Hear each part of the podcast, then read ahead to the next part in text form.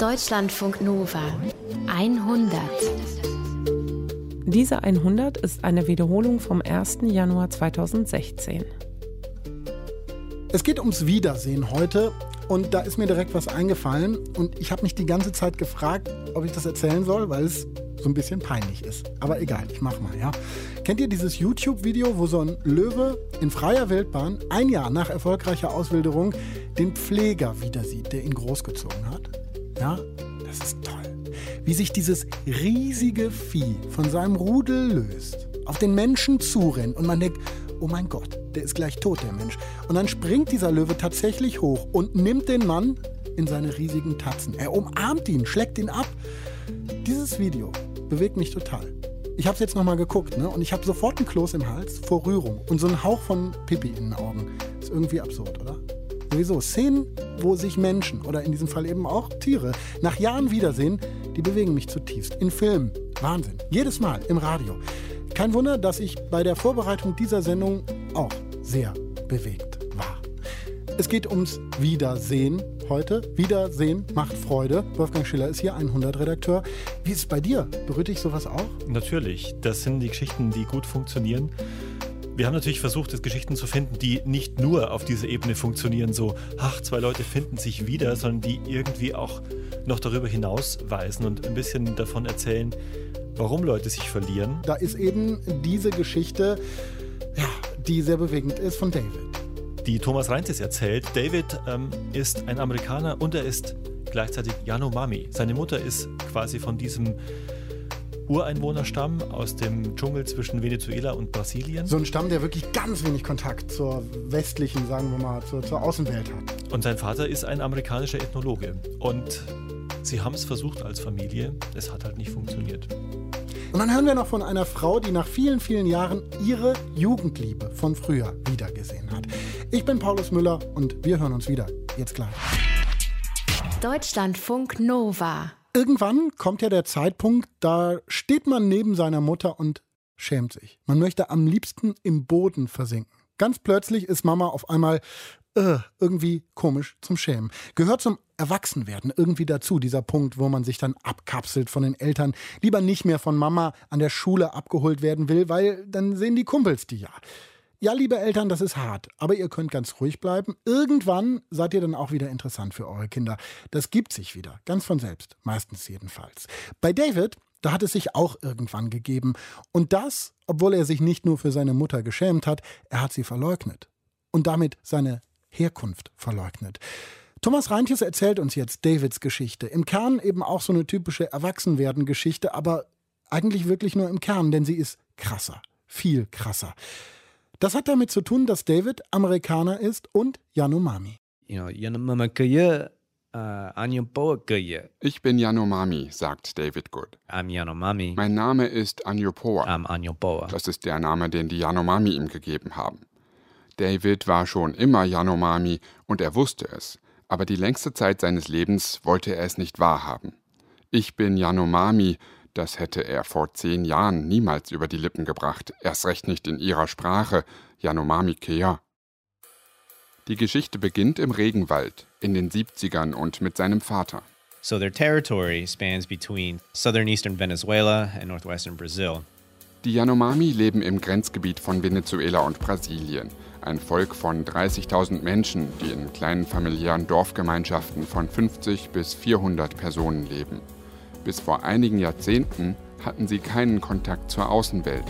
Und noch immer soll es Stämme geben, die noch nie einem Fremden begegnet sind und nichts kennen als Dschungel. Das begeistert Davids Vater, Kenneth Good. Er ist Anthropologe und macht sich 1975 von seiner Uni in Pennsylvania aus auf den Weg zu den Yanomami, um Daten für seine Doktorarbeit zu sammeln. And as a graduate student from Penn State, he had a grant to go down there for about 15 months. He was supposed to do the standard graduate program, collect your data, write your dissertation, come back home, write a book, and teach. But he he fell in love with the Yanomami people and he ended up staying there for 12 years. Statt 15 Monate bleibt Kenneth Good zwölf Jahre im Dschungel. Ihm gefällt das einfache Leben dort. And he found a people that lived harmoniously. You know, they hunted, they ate, they they laughed, they cried. They just thought they were just people, but they were people that were free from the modern woes and strife of this Western world. They they they didn't count beyond two. They had no written language they just wake up and, and, and worry about how they get food. And, and there was no really stress. There was no depression. There was no um, uh, post-traumatic stress syndrome or suicide. And he just found this world to be what he described as the essence of what it is to, to be of being human.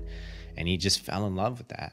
Eine Welt ohne Stress und Depressionen. Selbstmord kennen die Yanomami nicht, genauso wenig Zahlen größer als zwei.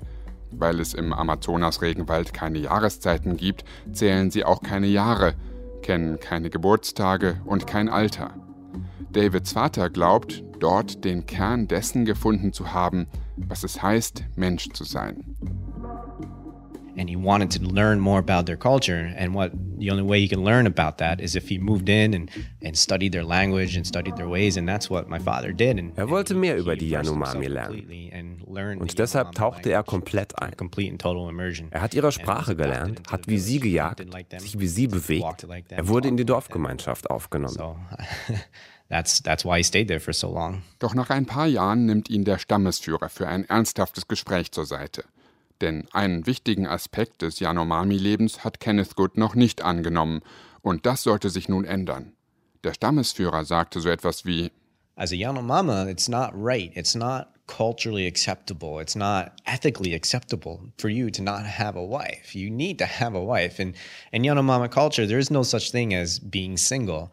You need man braucht einen Mann, der jagt und einen beschützt. Und man braucht eine Frau, die Feuerholz sammelt und sich um die Kinder kümmert. Aber mein Vater dachte, ich bin aus dem Westen, ich kann keine Yanomami zur Frau nehmen. Aber der Stammesführer bestand darauf. And so Yarima, my mother, was betrothed to my dad. Kenneth hat keine Wahl. Er muss eine Frau nehmen. Und der Stammesführer weiß auch schon welche. Yarima. Schulterzuckend akzeptiert Davids Vater die Verlobung, auch weil es eigentlich nicht viel bedeutet.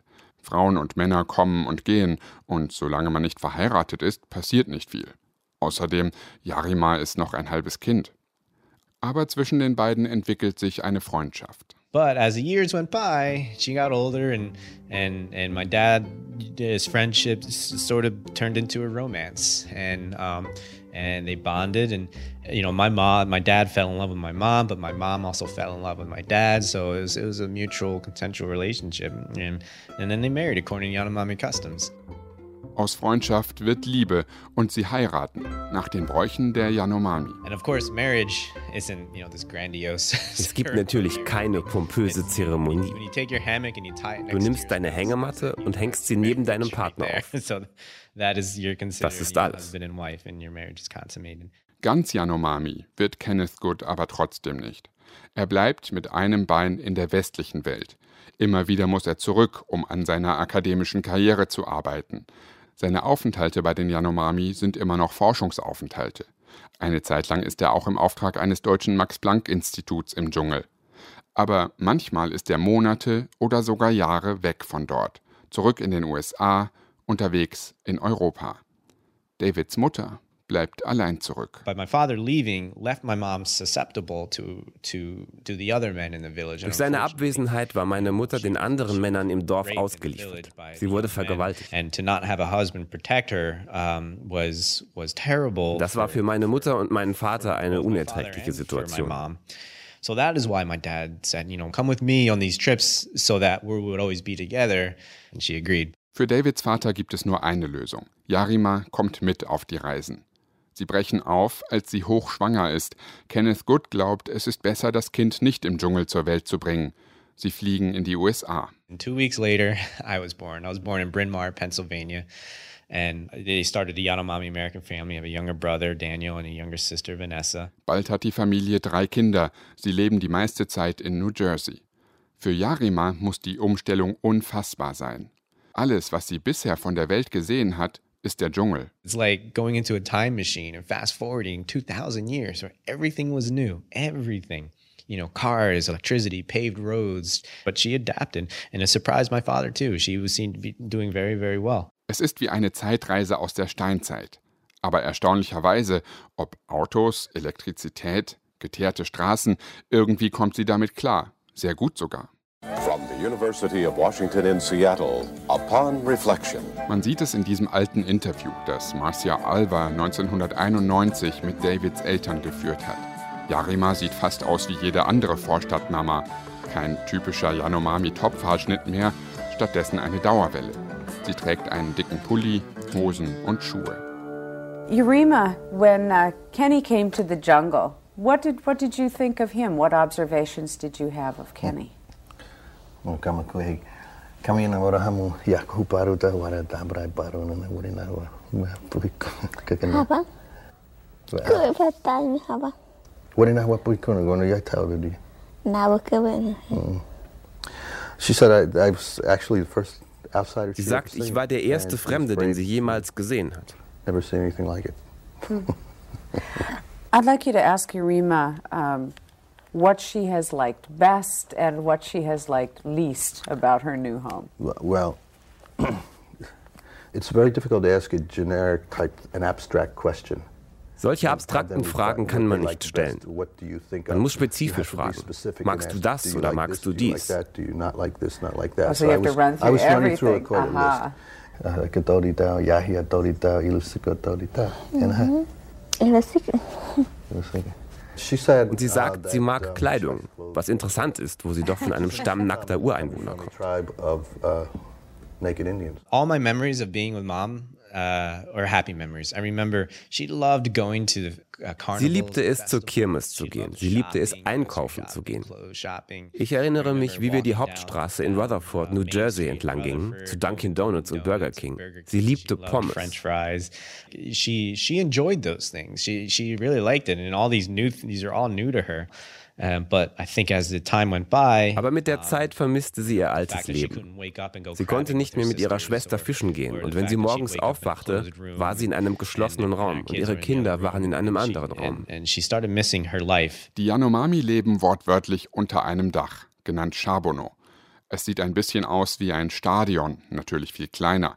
Ein runder Holzbau mit einem schrägen Dach. In der Mitte der Dorfplatz. Everything happens right there. You eat, sleep, uh uh, drink, you play, you die. Everything happens in that communal home. Wände gibt es nicht. Nur für jede Familie eine Feuerstelle, um die sie ihre Hängematten aufhängt. So when you wake up in a Yanomami Shabano, you you could see as far as the eyes can see. You have the forest. You have you could see your family. You could see everyone.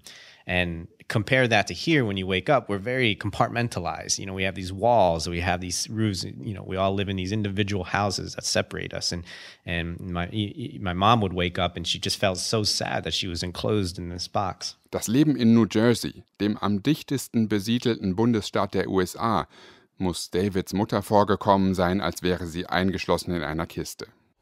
Do, do you travel back and forth? Do you, do you, get a chance to go back to the jungle to visit no, we haven't. That's been one of the uh, problems we've had. Seit drei Jahren waren wir jetzt nicht mehr dort. Und das ist für sie sehr schwierig. Wir haben keinen Kontakt. Sie weiß nicht, wer in ihrem Dorf lebt oder gestorben ist. Why is it so hard to get back? Well, it's very, very far. It's very remote. It's an extremely difficult and expensive trip to go. Es ist sehr abgelegen und es ist sehr schwierig und sehr teuer, in diesen abgelegenen Teil des Amazonas zu reisen. Man muss zum Beispiel Gegengift für Schlangenbisse kaufen.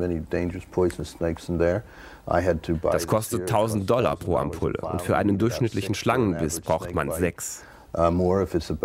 Und das letzte Mal, als wir dort waren, hatten wir unseren kleinen Sohn dabei, ein Jahr alt.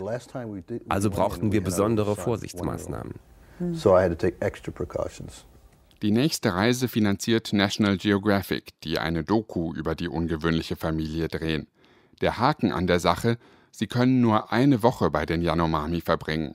Yarima ist das offenbar nicht klar. Sie muss gedacht haben, sagt David heute, dass nach der langen Zeit in den USA jetzt Monate oder Jahre im Dschungel folgen. Nach nur einer Woche zu Hause im Chabono wieder zurück in das Leben in der Kiste. Sie ist fassungslos. And I think that was the turning point in our in our in our, in our uh, family.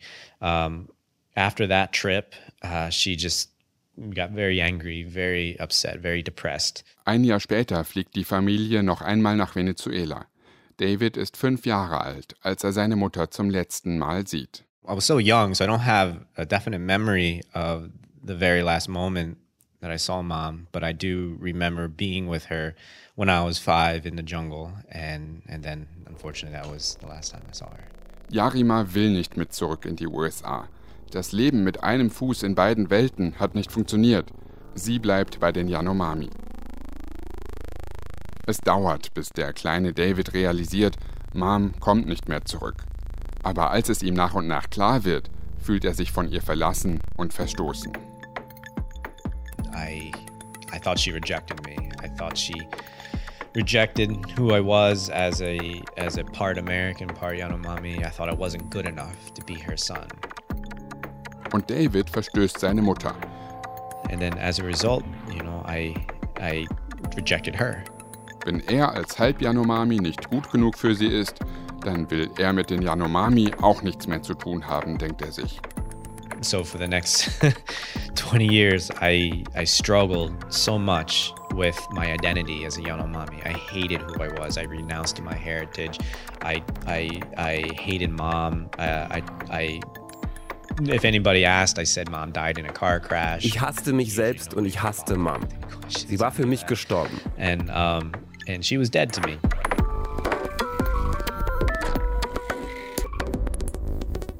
Die Sache war nur, But the thing was, even though I had so much hatred against my mom, I missed her so much. Uh, because uh, she was my mom and I loved her. She was she took care of me and, and fed me and, and nurtured me and and even though I was hurt deeply, the fact that I felt that she rejected me, uh, I had missed her so much. Manchmal schlich ich mich mitten in der Nacht in den Keller und suchte ein Bild von ihr. Und dann weinte ich stundenlang und stellte mir all diese Fragen. Why? Like why? Why did you have to leave? Why does this have to be like this? Well, I don't understand and and so on. And so um, alles, weil ich als Fünfjähriger eines Tages plötzlich keine Mutter mehr hatte. Having a mom one day and not having her the next and, and never never understanding why. Und ich nie wusste, warum und ob sie mich wirklich verstoßen hatte. Oder ob sie noch an uns dachte. Dieses Kapitel ist nie abgeschlossen worden. There was no closure. We don't know why. What happened? Does she think about us? You know, I had wondered growing up, is she in the jungle thinking about us? Davids Vater hätte vielleicht ein paar Antworten gehabt, aber er hat keine Ahnung, was in seinem Sohn vorgeht. Nach außen hin versucht David ein typischer amerikanischer Junge zu sein und nicht aufzufallen. Er spielt Baseball, trägt Zeitungen aus. Niemand soll wissen, dass er halb Yanomami ist. Nicht nur, weil er seine Mutter und die Yanomami ablehnt, sondern auch, weil er sich schämt. She she was a, a naked woman eating tarantulas and monkeys and, and so on. And, and, and it's just, I was ashamed of that. And I was so embarrassed by that. Seine Mutter, die Spinnen und Affen essende, nackte Frau im Dschungel, wenn das seine Freunde rauskriegen würden. Aber die Welt erlaubte mir nicht, mich vor ihr zu verstecken. Zum Beispiel fuhren wir einmal mit der Schule nach New York ins Naturkundemuseum und wir gingen so durch die Südamerika-Ausstellung nichts ahnend.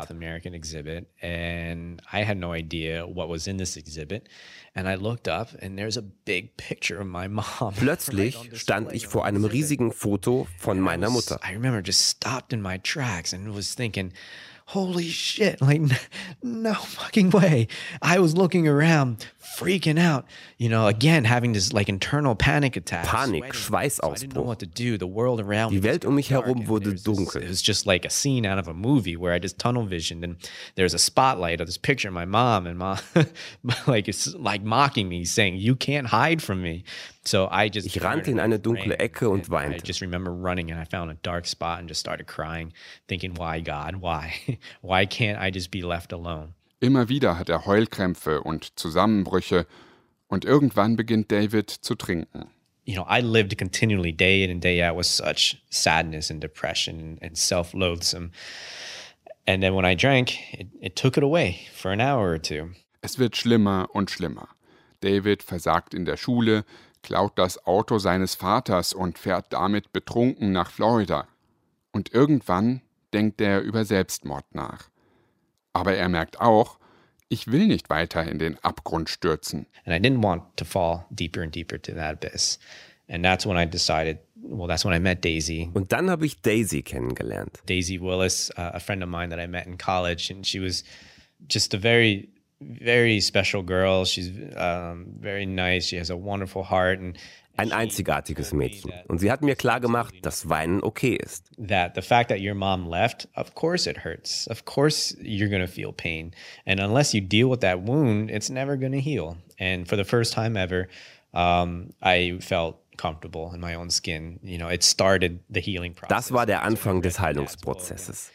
Ich las das Buch meines Vaters und andere Bücher über die Yanomami und ich fing an, stolz auf meine Herkunft zu sein. Not only I started healing, but then I started becoming proud of who I was. I started becoming proud of being Yanomami. I started. I, I went from absolutely hating the heritage, the Yanomami culture, to being proud of it. Ich wollte es von den Dächern herunterschreien und jedem von den Yanomami erzählen. I felt like going on the rooftop and saying, "All right, everyone, let me tell you about the Yanomami, and let me tell you." And, and because I spent 20 years of holding it inside, it's almost like it just exploded, like the floodgates open. David hat zwar noch immer keine Antwort auf die Frage, warum seine Mutter damals ihn und seine Familie verlassen hat, aber er vergibt ihr. I forgave her and and as soon as I forgave her it's just I remember it's just all I ever wanted, all I could think about. I was consumed day in and day out. How can I go find her? How can I see mom again?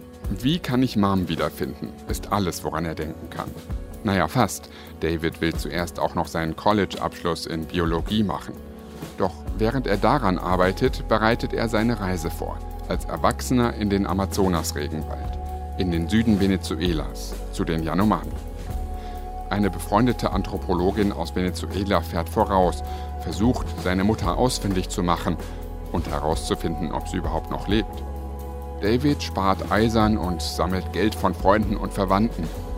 Zwei Jahre dauert es. Dann, am 24. Juli 2011, ist er endlich soweit abflugbereit am Flughafen Newark in New Jersey.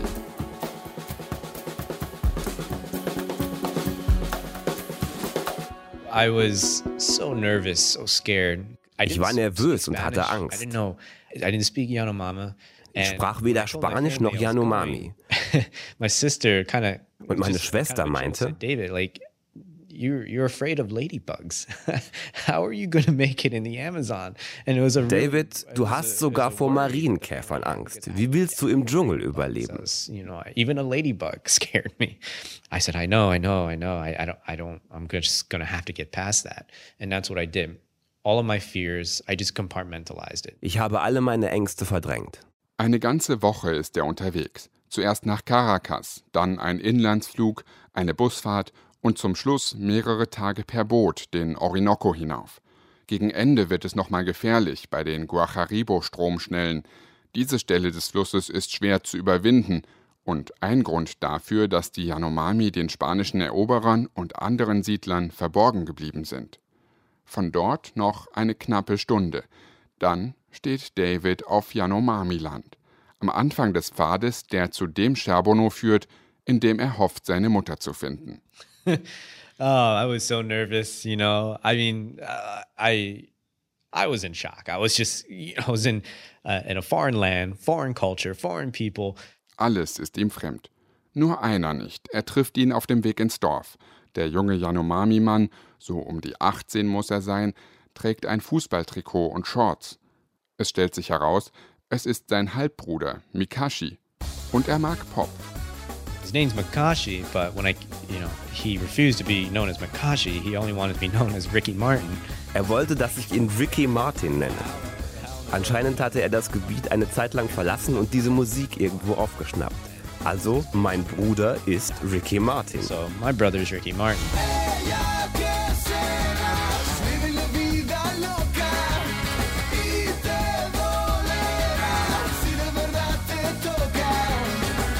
David weiß, viele Yanomami-Stämme haben sich seit dem Aufenthalt seines Vaters stark verändert. Yanomami aus weniger abgelegenen Regionen arbeiten mittlerweile in den Städten, sprechen Spanisch, tragen Kleidung und bauen Hütten statt Chabonos. Vor allem die Jugendlichen verdrängen ihre Herkunft, wie David es früher gemacht hat, und wollen Venezolaner sein, nicht Yanomami. Doch Ricky Martin, trotz seines Namens und seiner Kleidung, ist noch absolut im Dschungel zu Hause. Als er erfährt, dass David nach ihrer gemeinsamen Mutter sucht, spurtet er los, verschwindet im Dickicht, um sie zu holen.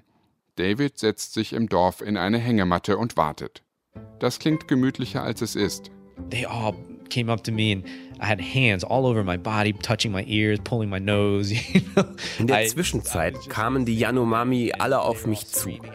Ich hatte Hände überall auf meinem Körper. Sie berührten meine Ohren, zogen mir an der Nase. Eine Frau umfasste meinen Kopf und rieb ihre Nase kräftig gegen meine Wange und ihr Speichel rann über mein Gesicht. Die Yanomami haben keinen Bartwuchs und die kleinen Mädchen fassten meinen Bart an. Und ich war umgeben von den Frauen mit den Holzstäbchen in ihrer Nase und ihrer Unterlippe. Like I knew I can intellectualize it. I could read books about it. I read about it in ethnographies, my dad's book and Napoleon Chagnon's book and but to see it for the first time was just you know this absolutely shocking. Um, uh, not in a bad way but i was just you know very very surprised and and, and um, but then it hit me Dann hatte ich einen Geistesblitz. Das waren nicht nur Menschen einer anderen Kultur, Gegenstand anthropologischer Studien. Ich sah ihnen in die Augen und mir wurde klar, das ist meine Familie. And then that extra element of shock, you know, on top of everything else is like, this is crazy. This is crazy. Like not only am I meeting the Yanomami, but I'm meeting my family. Anderthalb Stunden lang bestaunen sich David und seine Yanomami-Familie gegenseitig. And then, and then the big moment. Dann Auftritt Mom. Mom walked into the village. She was carrying a basket of manioc, and everyone was immediately hushed. Everything's got quiet. And I got up out of my hammock and I knew it was her right away. I recognized her face and I'm like, this is mom. Der erste Impuls, als seine Mutter im Dorf erscheint, auf sie zurennen und sie fest umarmen. Aber Umarmungen kennen die Yanomami nicht. David weiß nicht so recht, was tun und wie mit ihr sprechen. Auf dem Video von dem Wiedersehen sieht man David und Yarima, wie sie eine Armlänge Abstand halten. Er berührt sie an der Schulter. Sie wischt sich Tränen aus dem Gesicht. I, I didn't know what to do and I put hand on her shoulder and I "Mom, it's it's me. It's it's David." And she just started crying and sobbing. She was trembling and I didn't know what to say to her. So I looked at her and I said, Mom, it's me, David. I'm home. She was naked, topless, sticks in her Ihr Oberkörper war nackt. Sie hatte Holzschmuck in ihrer Nase und Unterlippe und ihre Haut war bemalt. But then, Aber dann, wie aus dem Nichts, hatte ich diese Flut von Erinnerungen.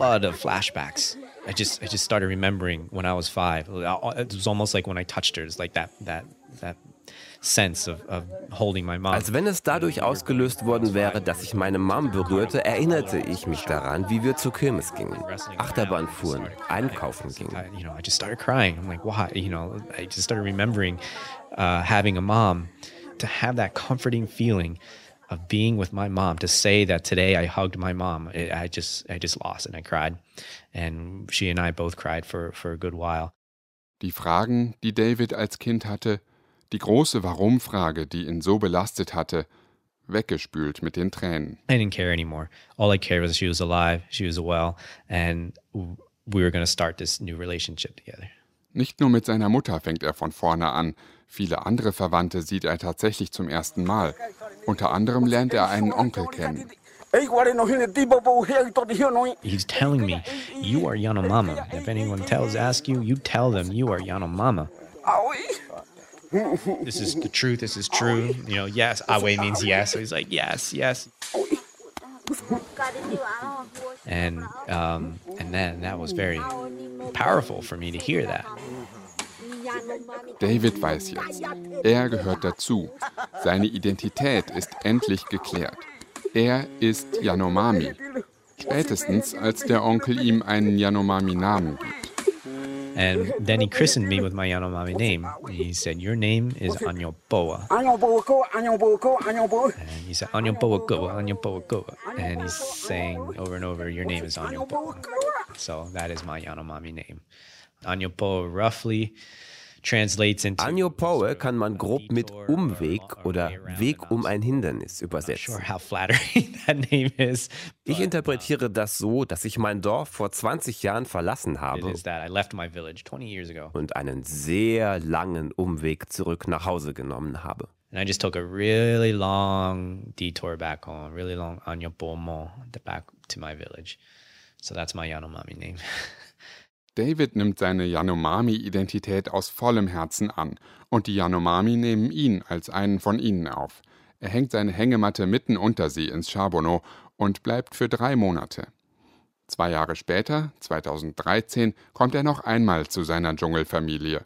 Seine Mutter bringt ihm das Fischen bei, sein Bruder Ricky Martin zeigt ihm, wie man mit Machete, Pfeil und Bogen umgeht, und David lernt ein paar neue Yanomami-Vokabeln und er bringt ein Satellitentelefon mit ins Dorf. This is the first time that I was able to uh, connect mom from her village to my dad, and you can tell when you hear this, just the excitement in her voice and the way she laughs. It's just uh, precious. Uh, uh. Ah, anh hú sự ai? Anh hú sự ai tao thiêu? Als er hört, wie seine Eltern miteinander umgehen, als er das Strahlen im Gesicht seiner Mutter sieht, versteht er, warum sie sich ineinander verliebt haben. And just, you know, close my eyes and think back in time, you know, when they were husband and wife in the jungle many years ago. Sein amerikanischer Vater, seine Yanomami-Mutter und David, der amerikanische Yanomami. In diesem Moment sind sie noch einmal eine Familie.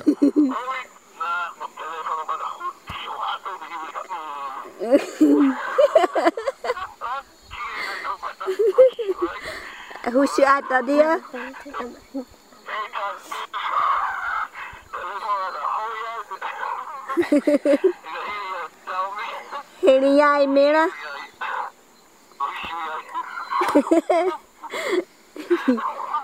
Übrigens, David Good hat ein Buch über seine Geschichte geschrieben. Es heißt The Way Around. Und er hat eine Non-Profit-Organisation gegründet, The Good Project. Damit will er den Yanomami helfen, mit dem Fortschritt klarzukommen, ohne von ihm überrollt zu werden. Vor allem will er aber auch den vielen jungen Yanomami helfen, die wie er damals ihre Identität suchen.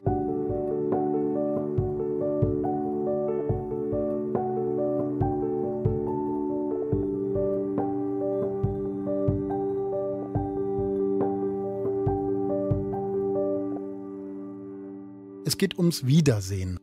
Und es gibt ja Wiedersehen und Wiedersehen. Ne? Dieses Wiedersehen zum Beispiel, zu dem eigentlich so eine bombastisch kitschige Hollywood-Musik laufen müsste. Und die Umarmung sich wie Zeitlupe anfühlt. Ne? Wenn man zum Beispiel seinen besten Kumpel von früher wieder sieht. Toll. Oder es gibt dieses Wiedersehen, was einen so kurz versteinern lässt. Wenn die große Jugendliebe plötzlich dasteht, zum Beispiel mit ihrem Macker eigentlich immer eine schräge Situation, oder? So alte Dieben wiederzusehen nach langer, langer Zeit. Bei Christel war es ein bisschen anders. Es gab ein Wiedersehen, so viel sei verraten, ein Wiedersehen mit dem, den sie geliebt hat, damals in den wilden 60er Jahren. Frühjahr 1970. In den USA erreichen die Anti-Vietnam-Proteste ihren Höhepunkt. In London trennen sich die Beatles. In Erfurt will Willy Brandt die Beziehungen zur DDR verbessern und in Berlin, da schmeißt Christel, die damals 18 ist, ihr Abi. Das muffige Westberliner Klassenzimmer wird ihr zu eng. Also ich habe mein Abi nicht gemacht, bin vorher abgegangen. Meine Eltern hatten sich scheiden lassen und das war das so ein bisschen so eine Zeit, wo ich so ein bisschen durcheinander war und ich, ich war überhaupt nicht sicher, was ich überhaupt will. Ich wollte gerne reisen und nach Italien, fand ich toll. Da draußen die Welt sehen, reisen, leben. Christel packt ihre sieben Sachen, steigt am Bahnhof Zoo in den Zug und am Genova Piazza Principe in Genua wieder aus. Nach einigen Wochen bekommt sie einen Anruf von einem Freund aus Rom. Ob sie nicht Bock hat, vorbeizukommen? Rom? Ja klar, denkt Christel. Und setzt sich sofort in den nächsten Zug. Ja, dann hatte mich ein Bekannter eingeladen, ähm, nach Rom und dann hat er mich zu Normans Haus gebracht und hat gesagt, komm, wir gehen jemanden besuchen, einen guten Freund von mir. Sie gehen in die Via dei Coronari und besuchen Norman Stone, einen jungen Amerikaner, der in Rom als Schauspieler arbeitet. Als der die Tür öffnet und die hübsche Christel sieht, mit ihren langen, dichten braunen Haaren und ihrem puppenhaften Gesicht, den dunklen großen Augen und dem Schlafzimmerblick, ist er fasziniert. Sie quatschen ein bisschen zu dritt, dann muss der Bekannte los. Und dann meinte er, äh, ich, ich habe jetzt noch was zu tun, ich hole dich in drei Stunden wieder ab. Und daraus äh, sind dann drei Tage geworden, weil der einfach nicht wiederkam. und ähm, ja, Norman und ich fanden uns also sehr sympathisch. Ich fand ihn sehr interessant. Und wir haben uns gut verstanden. Ja, eben nach drei Tagen waren wir uns schon näher gekommen, so. Die erste Nacht schläft Christel noch auf der Couch. Die zweite Nacht mit Norman. Drei Tage lang verlassen sie kaum das Bett in der Via dei Coronari. Wenn sie nicht Liebe machen, unterhalten sie sich stundenlang über Geschichte, Philosophie, Musik, Filme, das Leben. Das war für mich damals auch toll, weil er ist auch ein sehr gebildeter Mensch und also das hat mich schon ziemlich fasziniert, was der alles wusste und eben auch, dass er gereist ist und ähm, er hat in New York gelebt. Das war so zu der Zeit, wo auch Bob Dylan dann in Greenwich Village rumgelaufen ist und solche Sachen. Das fand ich also alles ganz toll und ich habe ihn sehr bewundert und war total in ihn verliebt. Und als der Bekannte nach drei Tagen wieder auftaucht, um Christel abzuholen, bin ich ab nicht mitgegangen. bin da geblieben.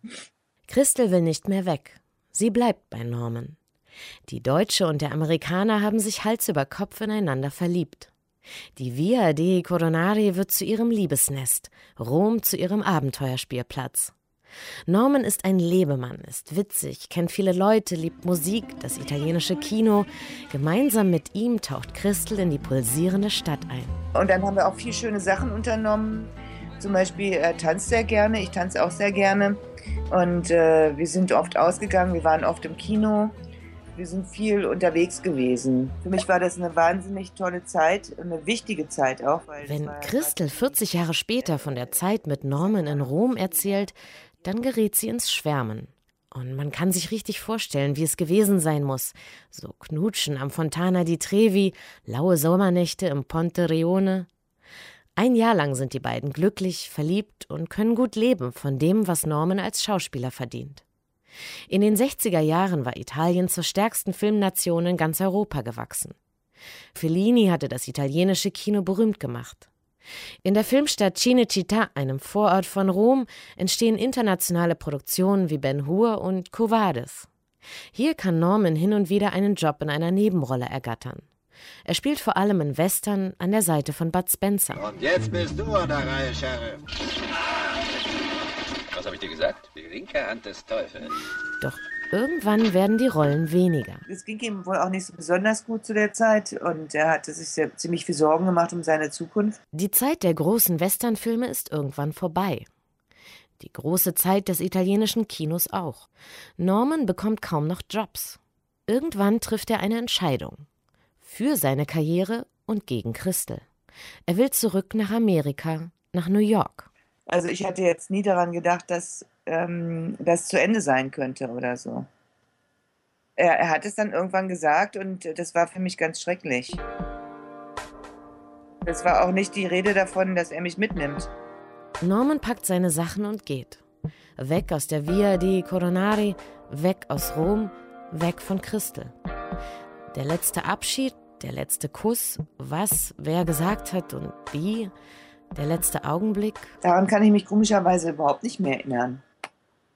Ich wahrscheinlich irgendwie verdrängt. Aber ich weiß nur, dass ich tagelang hinterher krank war. Ich muss jetzt noch heulen, wenn ich dran denke.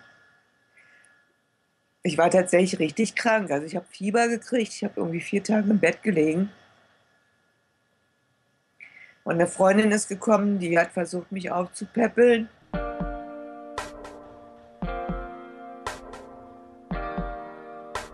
Und nach vier Tagen bin ich dann irgendwann aufgestanden und habe gesagt, so jetzt äh, muss es vorbei sein. Ich bin dann nach Sardinien äh, für drei Monate gegangen Und das war auch ganz gut so. Da bin ich auf andere Gedanken gekommen und dann wurde es auch leichter. Aber das war schon heftig für mich. Ich habe dann versucht, zwar mich abzulenken irgendwie mit allen möglichen äh, Affären, aber das hat, eine, hat schon eine Weile gedauert und ich glaube, dass ich mich ganz lange nicht mehr richtig verliebt habe. Es hat sehr lange gedauert. Norman war Christels erste große Liebe. Es dauert lange, bis sie über die Trennung hinwegkommt. Christel geht weg aus Rom, weg aus der Stadt, wo sie alles an Norman erinnert. Lebt mal auf Sizilien, geht dann nach Sardinien, kehrt wieder nach Berlin zurück, ist unruhig, rastlos, umtriebig. Ja, doch, ich hatte so viele Jobs in meinem Leben, das kann sich kein Mensch vorstellen. Ich habe eine Ausbildung als Stewardess gemacht, ich habe im Hotel gearbeitet und äh, in Geschäften und doch relativ viel im Büro und auch sogar als Übersetzerin, alles Mögliche. Christel lernt in den nächsten vier Jahrzehnten viele Männer kennen. Einen davon heiratet sie sogar. Aber die Ehe zerbricht. Und die richtige große Liebe ist es nie. Ja, das vor allen Dingen, ähm, muss ich ganz ehrlich sagen, manche Sachen habe ich ja schon vermisst. Äh, also, also so wie Norman war keiner. Tatsächlich. Er taucht immer wieder in ihrem Kopf auf, hat sich festgesaugt und geht nicht mehr weg. Der Gedanke an Norman, ihre erste große Liebe. Irgendwie hat sie ihn nie ganz vergessen können. Christel ist mittlerweile fast 60 Jahre alt. Und immer noch wird sie durch kleine Dinge im Alltag an ihn erinnert.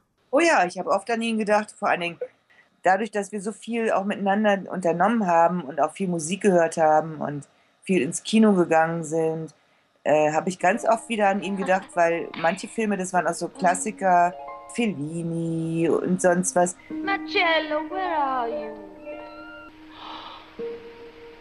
My goodness. Äh, da habe ich halt immer an ihn gedacht. Ne? 40 Jahre sind vergangen, seitdem sie Norman das erste Mal in der Via dei Coronari begegnet ist. Christel fragt sich, was macht er bloß jetzt und wo ist er jetzt? Klar hat sie sich das auch schon 1973 gefragt, 1983, 1993, aber dank einer wunderbaren technischen Innovation können Christels Fragen im Jahr 2012 beantwortet werden. Und dann habe ich ab und zu mal im Internet rumgesurft und habe dann mal gedacht, mal gucken, was der so macht, ne? Weil ich wusste ja auch nicht genau, wo der wohnt. Ich hatte überhaupt keine Ahnung. Ich musste dann halt so lange suchen, bis ich auch ein Foto finde. Und da habe ich ihn dann irgendwo gefunden. Ja, ich war ziemlich aufgeregt. Ja, ich habe äh, hab gedacht, das ist er auf jeden Fall. Ich war mir ganz sicher. Im Internet findet sie ein Profil von ihm. Normans Gesicht hat mittlerweile ein paar Falten mehr. Seine Haare sind nicht mehr schwarz, sondern grau. Aber die großen dunklen Augen, die buschigen Brauen und der schmale Mund, ja, eigentlich hat er sich gar nicht so doll verändert. Christel hat ein leichtes Kribbeln im Bauch, als sie Norman zum ersten Mal wieder auf einem Foto sieht. Ja, ich war schon aufgeregt irgendwie innerlich, weil eben ich war ja damals so in ihn verliebt. Ne? Und das, das hatte nicht nur was mit dem Aussehen zu tun oder so. Und habe dann aber noch lange gebraucht, ich Kontakt aufgenommen habe, weil ich wusste ja nicht, ob der jetzt verheiratet ist und Kinder hat oder irgendwie was. Da, äh, ich wollte da nicht stören und habe ähm, aber noch ungefähr gewusst, wann er Geburtstag hat und habe ihm dann einfach eine Geburtstagskarte geschickt mit meiner E-Mail-Adresse. Lieber Norman, ich wünsche dir alles Gute zum 70. Geburtstag. Ich weiß nicht, ob du dich noch an mich erinnern kannst. Wir haben vor 40 Jahren zusammen in der Via dei Coronari in Rom gewohnt. Manchmal denke ich noch zurück an die alten Zeiten, wo wir jung waren. Für mich war das eine sehr schöne Zeit. Ich habe deine Adresse im Internet gefunden, aber ich weiß nicht, ob dich diese Postkarte erreicht. Wenn du Lust hast, mir zurückzuschreiben und mir zu erzählen, ob das Leben gut zu dir war, sende mir doch einfach eine E-Mail. Viele Grüße, Christel. Zwei Wochen später bekommt Christel eine E-Mail.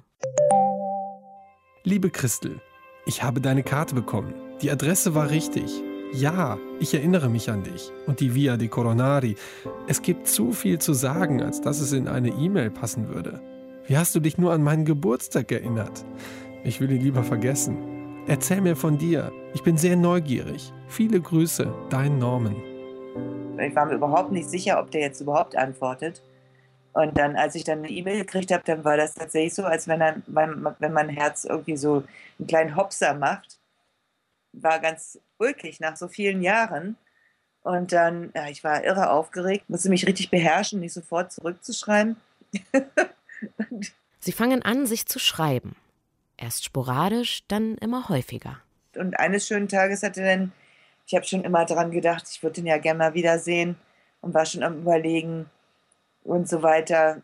Und dann hat er irgendwann geschrieben, er würde mich ja gern mal wiedersehen. Und dann war ich irgendwie hin und weg. Und dann ähm, habe ich ihm geschrieben, dass ich halt auch schon dran gedacht hatte, ihn ganz gerne mal wiederzusehen und äh, schon mal überlegt hatte, ob ich nicht, ihn nicht mal besuchen komme. Und darauf ist er dann sofort angesprungen. Er würde sich irre freuen, dass, wenn ich käme. Und dann äh, haben wir das auch relativ schnell ausgemacht. Ich musste aber dann für meinen Flug schon ein bisschen sparen. So billig ist das ja dann auch nicht und ganz ohne wollte ich auch nicht hier auftauchen. Und weil ich ja doch ein bisschen unsicher war. Wir hatten uns ja so lange nicht gesehen und war mir gar nicht sicher, wie das denn tatsächlich ist äh, in Wirklichkeit, wenn wir uns wiedersehen. Ne? Ein halbes Jahr später steigt Christel mit einem Koffer in der Hand und einem Kribbeln im Bauch am Flughafen Köln-Bonn in einen Flieger nach Tucson, Arizona. Sie ist total aufgeregt und macht sich dieselben Gedanken wie eine 17-Jährige vor ihrem ersten Date. Ich mir überlegt, was ziehe ich an und wie, wie sehe ich am besten aus. Und äh, ich wollte natürlich möglichst gut aussehen und habe dann auch noch, äh, habe mich die ganze Zeit über nicht geschminkt und dann musste ich zweimal umsteigen. Dann zum Schluss habe ich mich erst geschminkt, damit man auch möglichst frisch aussieht und so nach dem langen Flug. Nach 24 langen Stunden, die ihr vorkommen wie eine halbe Ewigkeit, landet das Flugzeug auf dem Tucson International Airport. Mit weichen Knien steigt Christel aus dem Flieger.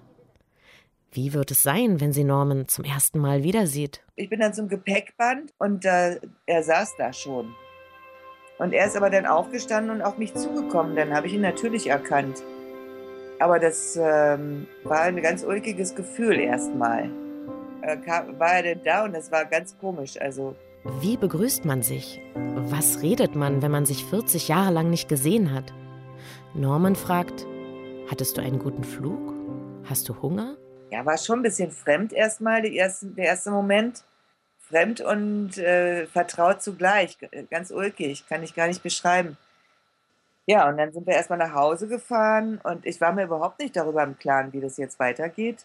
Aber Christel ist gar nicht mehr in der Lage, groß nachzudenken. Sie ist seit 24 Stunden unterwegs und hundemüde. Ich wollte erstmal schlafen und gar nicht irgendwie, äh, ich wollte nichts. ich wollte mir das erst mal durch den Kopf gehen lassen. Oder überhaupt erstmal ein Gefühl entwickeln. Oder wissen, was ich überhaupt fühle. Oder ich weiß nicht was. Auf jeden Fall. Er hatte sich das irgendwie anders vorgestellt. Und ähm, für ihn war das völlig klar, dass ich bei ihm im Bett schlafe. Für mich war das überhaupt nicht klar. Christel entscheidet sich dann doch fürs Bett und schläft sofort ein. Als sie am nächsten Morgen neben ihrer ersten großen Liebe Norman aufwacht, kommt es ihr ein bisschen vor wie ein komischer Traum. Ja, es war wirklich surreal. Und äh, dann ging das aber komischerweise ganz schnell, dass es eigentlich so war wie immer. Also ich weiß nicht, ob du das kennst, mit anderen Freunden habe ich das auch schon gehabt. Und man sieht sich fünf Jahre nicht oder zehn Jahre nicht und äh, man trifft sich wieder und es ist so wie gestern. Und das war im Prinzip ganz genauso. Die Nähe war sofort wieder da. Ich weiß genau, was Christel meint. Manchen Menschen hat man so eine Verbindung, die ist einfach da und diese Nähe existiert, egal wie lange man sich nicht gesehen hat oder ob man am anderen Ende der Welt ist. Und genauso ist es bei Christel und Norman. Es ist so wie damals in der Via dei Coronari. Die Vertrautheit, die Nähe, die Liebe, alles ist auf einmal wieder da. So als hätten sie sich nie getrennt, sagt Norman. Well, it was very emotional. Uh, das Wiedersehen war sehr emotional für uns beide. Und dann, naja, wir sind uh, sofort wieder zusammengekommen. Wir wussten ja beide nicht, was uns erwartet. Aber es war so, als würden wir einfach da weitermachen, wo wir damals aufgehört haben. Die vier Wochen in Arizona vergehen wie im Flug. Norman und Christel haben so viel nachzuholen, reden viel über früher, lachen viel und unternehmen ganz viele Sachen zusammen, wie damals in Rom. Vielleicht nicht mehr ganz so wild. Wir sind viel tanzen gegangen, wir haben Freunde besucht. Ein Freund auch, der mich gesehen hat, der hat gesagt, lass sie nicht wieder gehen und so. Ne? ja, wir waren dann zusammen und es war überhaupt nicht klar, wie es jetzt weitergeht. Ne? Und dann äh, haben wir haben da gar nicht erst groß drüber geredet am Anfang weil vier Wochen ist ja eine lange Zeit. Und dann aber, als dann schon zwei Wochen um waren, da fing das schon an, irgendwie komisch zu werden. Weil offensichtlich wurde das dann auch ernster. Ne? Dann ging es schon, ja, wie soll es jetzt überhaupt weitergehen? Ne? Er wurde dann auch langsam traurig, als es zum Ende ging. Und äh, ja, wie machen wir das denn jetzt überhaupt? Ne? Ich sage, ja, ich komme ja wieder. Ja, wann denn? Ich sage, ja, in einem halben Jahr oder so, im Sommer. Christel steigt wieder in das Flugzeug nach Deutschland. Sie hat dort ihren Job, ihre Wohnung. Und ohne Visum kann sie auch nicht ohne weiteres in den USA bleiben. Und dann war ich weg und dann schon einen Tag später, ich hatte immer hier auf Skype eingerichtet, äh, einen Tag später hat er schon gesagt, nee, also das hält er überhaupt nicht aus. Und ähm, ich muss wiederkommen und er will mich auch heiraten. Also mein Gedanke war ja. ja, ich will. Christel zögert keine Sekunde. Sie weiß jetzt, Norman ist die Liebe ihres Lebens. Für diese Liebe gibt Christel in Deutschland gerne alles auf. Doch die Mühlen der Bürokratie mahlen langsam. Fast ein Dreivierteljahr muss Christel auf ihr Visum warten. Endlich, zwei Tage vor Silvester 2013, landet sie wieder in Arizona. Und dann, am 16. Februar 2014, nach 44 Jahren der Trennung und nach neun Monaten Warten auf das Visum, geben sich Crystal Brumann und Norman Stone im Courthouse von Tucson das Ja-Wort. Ich war so gerührt, dass ich tatsächlich auch in Tränen äh, ausgebrochen bin. und äh, es war sehr rührend. Also, und es ist auch irgendwie sowas, wo ich dann auch dachte, das ist jetzt für immer. Also, das ist für mich jetzt kein man sagt ja immer so schön Abschnittsgefährte, aber es ist tatsächlich ja jetzt doch eher äh, doch ein relativ später Abschnitt und ich glaube auch nicht, dass ähm, ich nochmal jemand anders will. Sie ist jetzt angekommen, sagt sie. Christel, die Rastlose, die Weltenbummlerin. Hier in Arizona hat sie Norman wiedergefunden, ihre erste und, wenn alles gut geht, letzte große Liebe. Manchmal hat sie so kleine Momente, wo sie ihr Glück gar nicht fassen kann. Zum Beispiel morgens neben ihm aufzuwachen oder er bringt mich derartig zum Lachen. Ich lache mich tot. Ich wälze mich manchmal halb auf den Boden vor lauter Lachen. Auch beim Skype-Gespräch gackern die beiden herum wie zwei alberne, verliebte Teenager. Irgendwie haben sich die beiden echt gesucht und gefunden. Oder besser gesagt, wiedergefunden.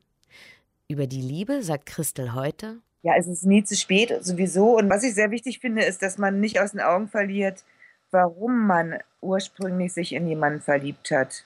Und dass man versucht, diese Dinge immer wieder zu sehen. Und nicht so gleich wieder auseinanderrennen, nur wenn mal so Kleinigkeiten nicht in Ordnung sind. Und man kann sich immer noch in jedem Alter verlieben. In jedem.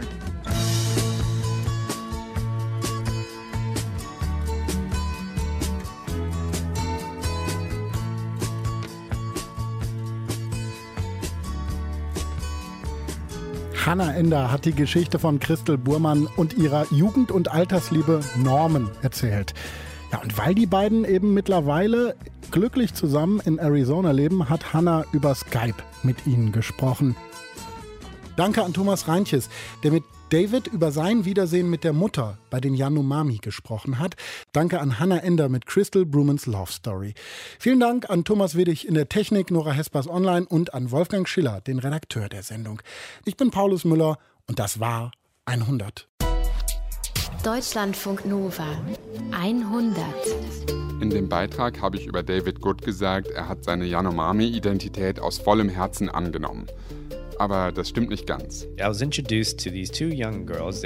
Ich wurde diesen beiden Mädchen vorgestellt. Die eine umarmte mich und ich dachte, komisch, untypisch. Ich schätze, Mom hat sie angestiftet. Und ich fragte, wer ist dieses Mädchen? Und die Übersetzerin sagte, apparently that's that's your wife. I'm like, what? I'm like, oh, okay.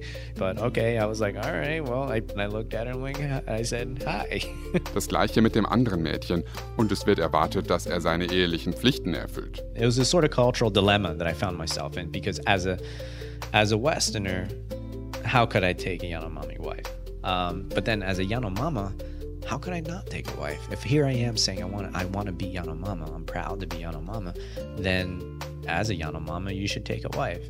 Er versucht einen Mittelweg, will die Mädchen nicht komplett ablehnen, aber auch nichts mit ihnen anfangen. Who would have thought? Wer hätte gedacht, dass bei all den Problemen, die man im Amazonas hat, Insekten, Malaria, Spinnen, dass Eheprobleme mein größtes Problem sein würden? Die Geschichte über David Good, der seine Mutter im Amazonas-Dschungel sucht und findet, hat Thomas Reintjes ja hier bei uns Anfang 2016 erzählt. In der Zwischenzeit hat sich aber bei ihm viel getan. Und deswegen hat Thomas David nochmal getroffen, weil er nämlich wissen wollte, was aus ihm und seiner Mutter geworden ist. Und da hat David ihm erzählt, dass er sehr oft an seine Mutter denkt. Und nicht nur das, seit er seine Mutter im Dschungel wiedergefunden hat, hat er auch in sich etwas entdeckt, was lange irgendwie verschüttet war. Seine eigene Yanomami-Identität. Er wünscht sich manchmal nichts sehnlicher, als bei seiner Familie am Amazonas zu sein. You know, I am Yanomami and I'm I just have this just innate yearn, this urge to go and hunt and garden and just sort of forget this you know crazy world that we live in here and just live and be free in the Amazon, you know, with my family. Darum ist er dann nochmal an den Amazonas gereist und hat seine Mutter da gesucht. Wie die Reise ausgegangen ist, könnt ihr in der 100 Ausgabe 131 nachhören. Mutterliebe ohne geht's nicht heißt der Podcast. Deutschlandfunk Nova 100. Jeden Sonntag um 16 Uhr. Mehr auf deutschlandfunknova.de.